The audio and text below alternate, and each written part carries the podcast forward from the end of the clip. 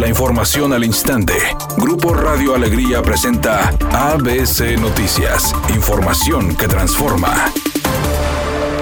El gobernador del estado, Samuel García, confirmó que Nuevo León solicitó a la Federación la declaratoria de emergencia por sequía, primer paso para recibir los recursos necesarios para atender este tema, incluso hacer pozos profundos en la Huasteca, en el río Pesquería y en el río Santa Catarina. Podemos hacer desasolves aprovechando que están las presas bajas, podemos seguir luchando por el tema del cuchillo, que no se abra la compuerta, y podemos pedir recursos para hacer pozos profundos en la Huasteca, en algunos afluentes como el río Pesquería, en Santa Catarina, que ahí hay agua, nada más que está muy abajo y ocupamos el dinero federal para invertirlo. La federación tiene fondos que ante declaratorias de emergencia se abren. Nuevo León siempre ha peleado por recursos. Entonces, hoy en día que tenemos las presas en un nivel por debajo del promedio, que se nos abre la oportunidad de pedir ese recurso, el mecanismo es la declaratoria. El mandatario estatal, aunque no especificó un monto exacto de lo que espera recibir, dijo que cualquier cantidad es buena. Sin embargo, se debe tener un margen de arranque que permita calcular con cuánto se va a contar para este proyecto. En otro tema, Samuel García comentó que este día visitó la comunidad del Ranchito en el municipio de Guadalupe para entregar comida, ropa y cobijas para los habitantes de ese sector. Hay mucho que hacer. Ahorita platicando con la comunidad, que en su mayoría son pepenadores,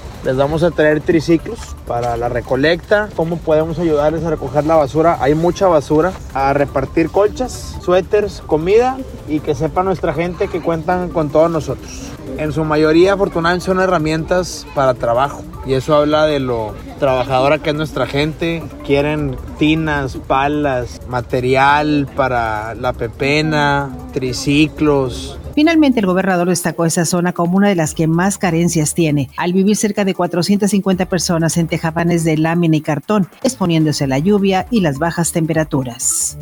El presidente López Obrador manifestó que con la adquisición total de la refinería Deer Park en Houston, Texas, México garantiza su seguridad energética. Dijo que dejaría de comprar combustibles al extranjero, ya que esa planta produce 130 mil barriles diarios de gasolinas y diésel. Con esto se avanza en el propósito de que podamos procesar todo el petróleo crudo que se produce en México y convertirlo en gasolinas para dejar de importar gasolinas y diésel.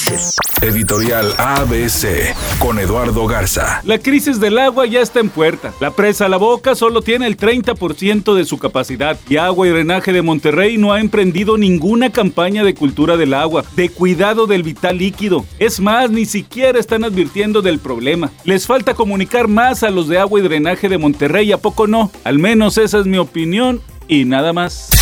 ABC Deportes informa, los aforos de los estadios van a bajar a partir de la siguiente semana. En este momento estaban al 50%. A partir de la siguiente jornada, que sería con el partido del equipo de Tigres, bajarían al 30%. Así que recomendaciones, pongámonos el cubrebocas, hay que lavarse las manos, ponerse gel, hay que cuidarnos. Si no necesitas salir, no salgas, hay que hacer que baje el COVID, el número, y entonces volveremos a los aforos que siempre hemos tenido en el fútbol regiomontano.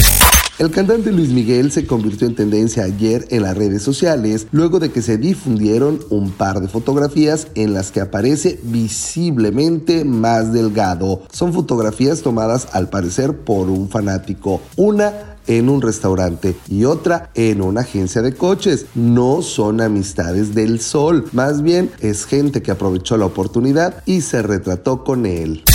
Es una tarde con presencia de nubosidad y ambiente frío. Se espera una temperatura mínima que oscilará en los 6 grados. Para mañana sábado se pronostica un día con presencia de nubosidad y ambiente frío. Una temperatura máxima de 14 grados, una mínima de 4. La actual en el centro de Monterrey, 8 grados.